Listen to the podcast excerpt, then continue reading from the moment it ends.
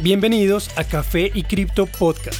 Actualizaciones periódicas del mundo de las criptomonedas en 5 minutos. Buen día y bienvenidos a Café y Cripto Podcast. Soy Elizabeth y esta es la actualización para hoy jueves, 10 de marzo de 2022. En cuanto a precios, en las últimas horas, Bitcoin protagonizó un sorprendente salto de casi 10%, alcanzando 42.500 dólares, antes de caer temporalmente hasta 41.800, iniciando una vez más su acercamiento a los 45.000 dólares, punto donde se ha detenido ya cuatro veces en los últimos dos meses. Superarlo sería un fuerte indicador alcista.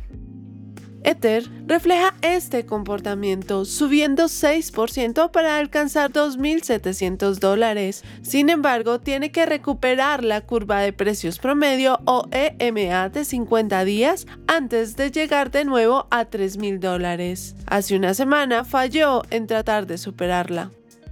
BNB se acercó de nuevo a 400 dólares, llegando ya a un valor de 390, similar a Ether. En este punto se encuentra con la EMA de 50 días. Esto representa una fuerte resistencia. De seguir cayendo, su soporte sería de 360 nuevamente. XRP llega a 0.76, buscando recuperar la línea de tendencia existente desde comienzos de noviembre.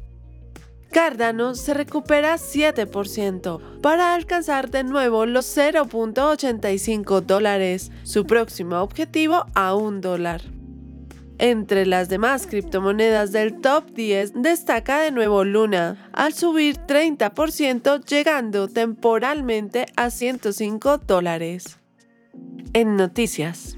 Según reportes, Ucrania ha utilizado 15 millones de dólares en criptodonaciones para comprar varios equipos militares no letales, como chalecos antibalas, gafas de visión nocturna, equipos médicos y raciones de comida tipo militar. Esta actualización fue proveída por el ministro de Transformación Digital del país, Alex Borjankov, durante una entrevista a través de Zoom en una ubicación no publicada.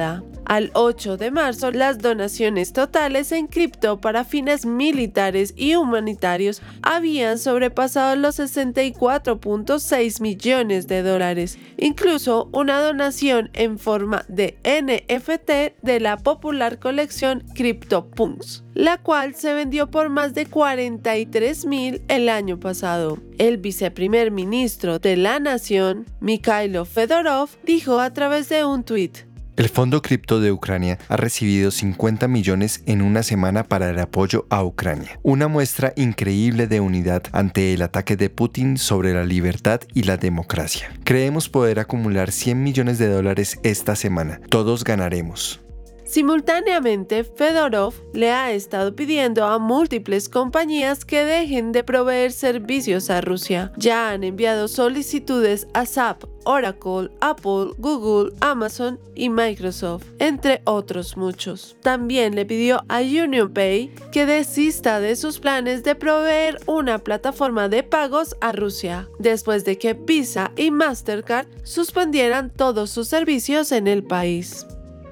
Una declaración por parte de la secretaria del Tesoro estadounidense Janet Yellen respecto a la orden ejecutiva del presidente Joe Biden pide refuerzos para apoyar la innovación en la industria cripto. Su declaración se publicó un día antes aparentemente por error y fue rápidamente borrada. Sin embargo, ya había sido capturada en un archivo web. Esta comparte algo de información respecto a la orden ejecutiva por parte del presidente, la cual se oficializaría pronto. Esta orden pide un acercamiento coordinado y detallado respecto a las políticas de activos digitales. La declaración de Yellen dice que esta orden ejecutiva puede traer beneficios sustanciales a la nación, a los consumidores y a los negocios. Yellen también mencionó el siguiente paso que el Departamento de Tesoro debería tomar, buscando entender los activos digitales y cómo regularlos según los parámetros establecidos por la orden ejecutiva. Finalmente, indicó que esta orden tendrá implicaciones globales y que el Tesoro continuará trabajando con grupos de protección al inversionista. El Tesoro trabajará en promover un sistema financiero más eficiente, justo e inclusivo, mientras se continúa trabajando en contrarrestar las finanzas ilegales y prevenir riesgos a la estabilidad financiera y seguridad nacional.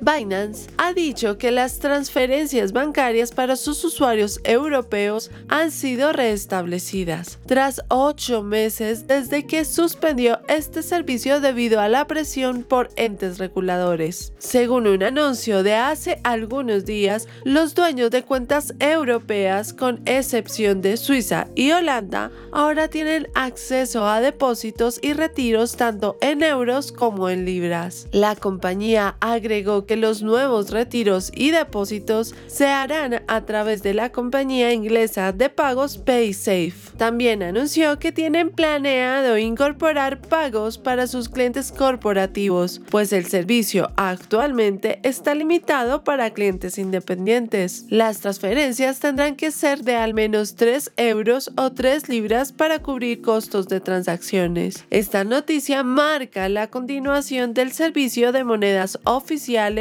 para Binance a través de Europa. Esto después de los problemas regulatorios que tuvieron las operaciones de esta bolsa el año pasado.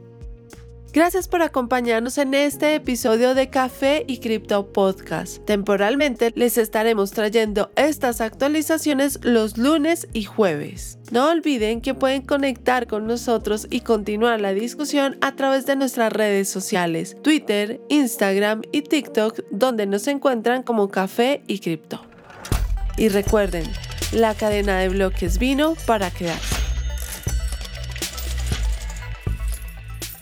Los artículos y análisis mencionados en este podcast no constituyen una recomendación u oferta de inversión ni una promesa de resultados futuros. Haremos todo lo posible para garantizar la precisión de la información incluida en este podcast sin asumir ninguna responsabilidad por información faltante o incorrecta. Las operaciones con criptomonedas implican un elevado riesgo, incluyendo pérdida parcial o total del capital invertido y pueden no ser adecuadas para todos los inversores.